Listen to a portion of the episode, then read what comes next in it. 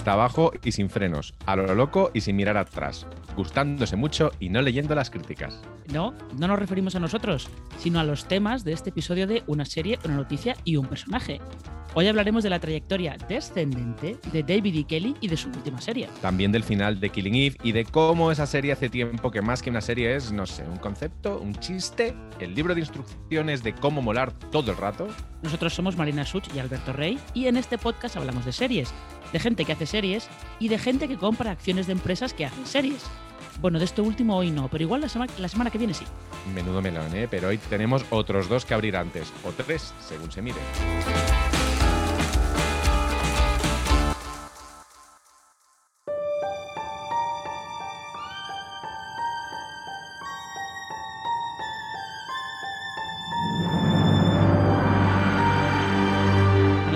Escándalo, la nueva serie de David E. Kelly para Netflix, pues no es buena, eso es así. No podemos conectar este hecho con la caída en bolsa de su plataforma, aunque en una serie de David y Kelly sí que lo harían. Ya te digo que sí lo harían.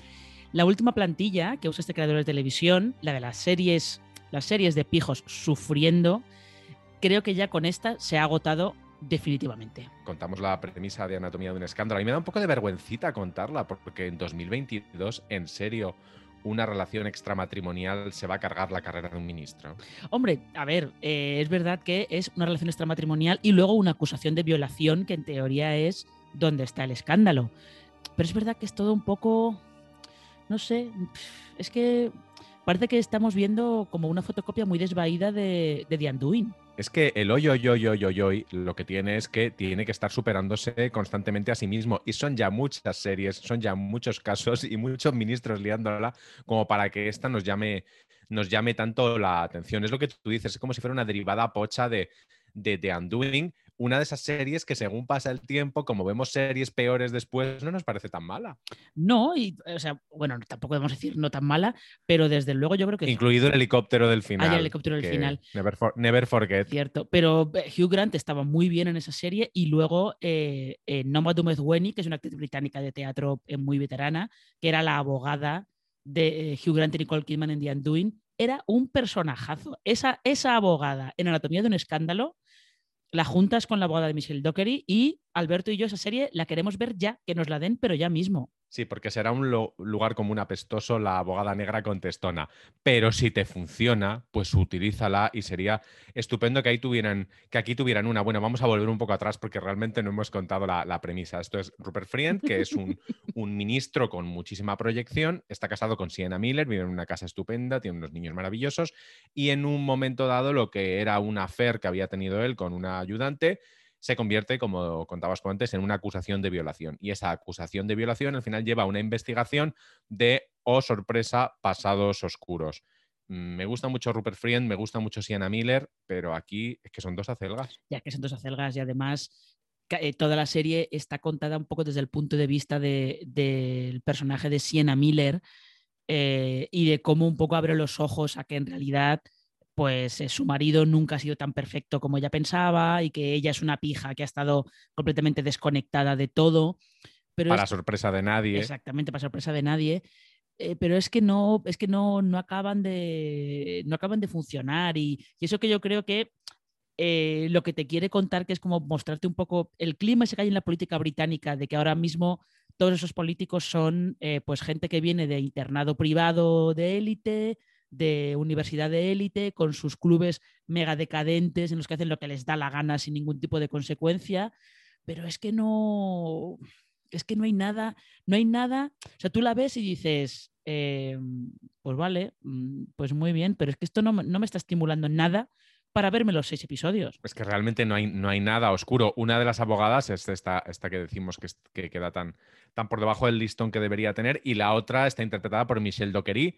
Y cada vez que salen ellas dos, que es muy poquito, salen juntas muy poco, yo solo quiero que se, que se hable de ellas y que la serie vaya sobre ellas y que esto sea un procedimental, que esto sea un único episodio. Tú imagínate si es un procedimental y en ese episodio tienes de invitados a Rupert Friend y a, y a Sienna Miller, toma, toma glamurazo, glamurazo que la serie luego no tiene, porque es que no apetece ni la Londres que aparece. No, es que además se supone que ellos se mueven en un, en un ambiente de lujo y exclusividad y glamour. Y yo creo que lo más glamuroso que hay es el piso de la abogada, el loft ese con vistas a... ¿A dónde? ¿Tiene vistas a dónde? A las vías del tren. Sí, que hace mucho ruido, pero que me lo quedo igual. Sí, sí, es que es, que es vamos, es un, es, un, es un pisazo. Y luego están esa cosa, esos dos toques que hacen como un poco raros, como para intentar demostrarte eh, cómo de repente los dos personajes tienen los momentos estos de, oh Dios mío, mm, no me esperaba nada de esto, que son un poco, son un poco extraños. además, una serie de abogados en Londres existiendo es em, The Split. ¿Y cómo se llamaba la otra? La que me gustaba a mí. Eh, estoy intentando acordarme, ¿eh? La que se llama como los trajes que llevan. Silk. Exacto. Existiendo esas dos series, eh, esta os la podéis, os la podéis ahorrar. Bueno, pero vamos a hablar un poquito más de David E. Kelly, un mito de la televisión que está dilapidando su prestigio a manos llenas.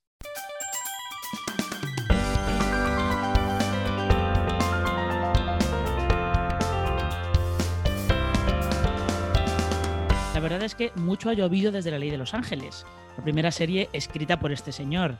Entre la mítica serie de abogados, que es de finales de los 80, y Anatomía de un escándalo, tenemos realmente un montón de títulos interesantísimos. Títulos como Picket Fences, Chicago Hope, Ali McBeal, El Abogado o Boston Legal, que son todas de David y. Kelly. Poca broma. Y en años más recientes, Mr. Mercedes y sobre todo Big Little Lies llevan también su firma. Y a partir de aquí, y sobre todo del super éxito de Big Little Lies, pues empieza la cuesta abajo. The Undoing, Nine Perfect Strangers y ahora Sienna Miller y Rupert Friend, que parece que en realidad están en una, escrita serie, en una serie escrita por el gato de Shonda Rhimes. Bueno, vamos a empezar un poquito fuertes. ¿Realmente le podemos atribuir a David Kelly Big Little Lies? Mm, pues no mucho, porque en realidad es verdad que esta serie la pusieron en pie Reese Witherspoon y Nicole Kidman, y luego Reese Witherspoon fue quien buscó a Jean-Marc Ballet, y la serie es más eh, la atmósfera que crea Jean-Marc Ballet que, que la adaptación que hace David y Kelly del libro, o esa es la sensación que da.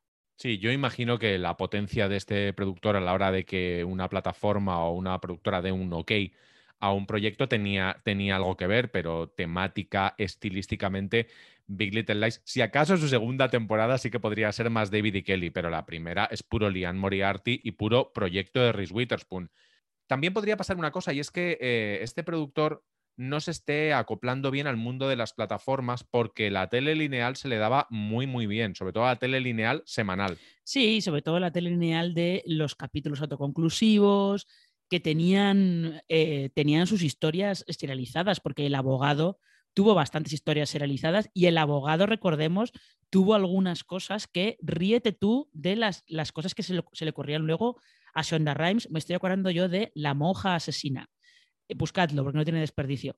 Pero sí, no sé, puede ser que no termine de adaptarse a, a este mundo de las plataformas, que al fin y al cabo los episodios pues funcionan por unos códigos o con una plantilla un poco distinta. Si es que no le podemos quitar méritos, porque por ejemplo, Ali McBeal, ¿cuántas veces se intentaron hacer muchas Alice McBeal? No tanto la serie, sino el personaje, ninguna funcionó tan bien como, como Calista Flockhart. Boston Legal, sin Boston Legal probablemente no existiría The Good Wife, yo lo tengo muy claro, no la parte serializada, pero desde luego los casos, es más, la parte del bufete también es, es muy deudora de, de Boston Legal. Y por otro lado, es sorprendente como alguien con una trayectoria tan potente y tan direccional, porque los abogados le encantan, tiene tan poco sentido del humor referenciándose a sí mismo. ¿Tú te imaginas que en esta serie, por ejemplo, la abogada fuese Calista Flockhart o que tuviéramos a Harry Hamlin apareciendo de juez, pues nos levantaríamos y aplaudiríamos, pero es un poco como que David y Kelly está muy obsesionado con que cada una de sus series tenga personalidad propia sin darse cuenta que podría permitirse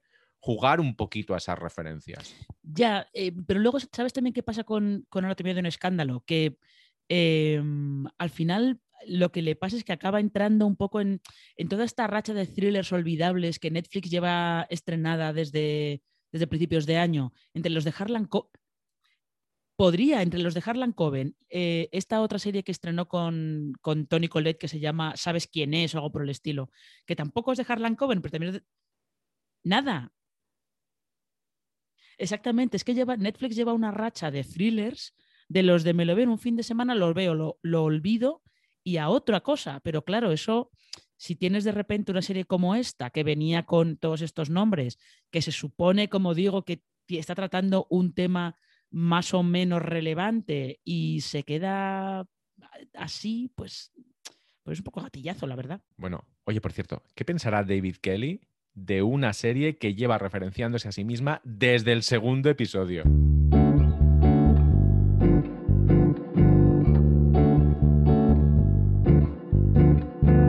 y además lo hace sin ninguna vergüenza, sin ningún sentido del ridículo y siempre con la idea de me lo voy a pasar mucho mejor que todos vosotros.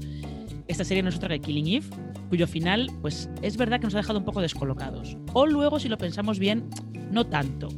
Porque como decía Alberto, esta serie lleva referenciándose y rebozándose en su propia extravagancia desde casi el primer momento. El problema de Killing Eve es que ya era solo eso, una serie que repite una y otra vez sus hallazgos hasta desactivarlos por completo. Así que nos preguntamos, ¿podemos juzgar el final como si no fuese el final de Killing Eve? Pues mira, no. El final de Killing Eve es exactamente el final de Killing Eve que habría escrito, y quizá aquí está el problema, cualquier fan. Eh, sí, sobre todo porque también yo creo que hay muchas veces como que ponemos el ponemos toda la crítica en el último episodio pero este último episodio es, eh, viene de toda la última temporada y es la deriva que ha tenido toda la última temporada donde al final acabamos llegando a eso. Y la última temporada es un poco, pues bueno, ya sabéis que eh, Killing Eve lo que estaba contando o empezó contando era como Eve Polastri, que era un agente del MI6, que estaba muy aburrida, se obsesiona con una asesina a sueldo que está matando gente de manera muy creativa, esa asesina es Villanelle, esa asesina trabaja para un grupo misterioso que se llaman Los Doce. Los Doce siempre ha sido el MacGuffin para hacer avanzar la trama, pero el problema es que en esta última temporada los Doce de repente tienen mucha importancia y es que no le interesan nada, pero nada de nada. Sí, en esta temporada daba la sensación de que por un lado había dos guionistas queriendo que esta serie durara eternamente y otros dos queriendo que terminara y que no hubiera ninguna opción de que siguiera por ningún lado. De hecho, termina con un The End, muy bonito, por cierto, y muy emocionante, pero también muy Killing Eve. O sea, no hay nada sorprendente. Ni siquiera lo súper sorprendente es ya sorprendente en esta serie. no, no, no, no. Eh, es que al final, incluso los personajes de Fiona Shaw y Kim Botnia, que eran dos personajes que estaban muy bien y que eran muy divertidos, pues al final han dejado un poco de, importar, porque con Caroline todo el rollo ese de es, no sabes muy bien a qué está jugando en esta cuarta temporada, realmente parecía que ni siquiera ella sabía muy bien a qué estaba jugando. Y además es que si el final fuese una referencia circular perfecta, sería un final maravilloso, pero tendría que haber pasado al final de la primera temporada o de la segunda como mucho, pero no ahora, porque es que la serie es lo que decíamos, lleva mirándose en el espejo constantemente, repite planos, repite referencias, o sea, ya eh, no sé si ha llegado a romper la cuarta pared alguna vez, pero no me extrañaría. Y no me extrañaría que no nos hubiéramos ni enterado de que lo han roto. Ya, fíjate que yo sí que creo, o sea, yo sí que eh, creo que las tres temporadas, que las mejores de Kill son las dos primeras. Yo la segunda la defiendo mucho porque es mucho más retorcida de lo que parece. Pero es cierto que eh, en la tercera temporada todavía mantienen algo de interés, la cuarta ya no, pero también en parte yo creo que el interés está más que en ver a los personajes, está más en ver a las actrices. Porque realmente al final lo que yo he sacado de ver esta cuarta temporada es ver cómo, o sea, ver lo bien que se lo están pasando eh, de Comer y Sandra O, sobre todo. Se lo han pasado vamos, pero en grande, especialmente cuando les ha tocado estar las dos juntas. Sí, yo, yo la verdad es que las voy a echar bastante de menos y antes estábamos recordando, antes de grabar, grandes momentos que ha tenido esta serie y es que han sido muchos y muy buenos. Y ahora estoy recordando otra vez el cumpleaños infantil con los payasos, que dices, es que esto solo lo puede hacer Killing Eve porque sabes que es Killing Eve, no te la tomas demasiado, demasiado en serio. Bueno, pues hasta aquí ha llegado esta serie, hasta aquí han llegado Yves Polastri y la Divina Villanel y este episodio de una serie una noticia y un personaje. Nos hemos cogido unos días de vacaciones, pero ya habéis visto que hemos vuelto cañeros, así que no os quejéis. Esperemos que no tengáis acciones de Netflix compradas hace poco. Hasta la semana que viene.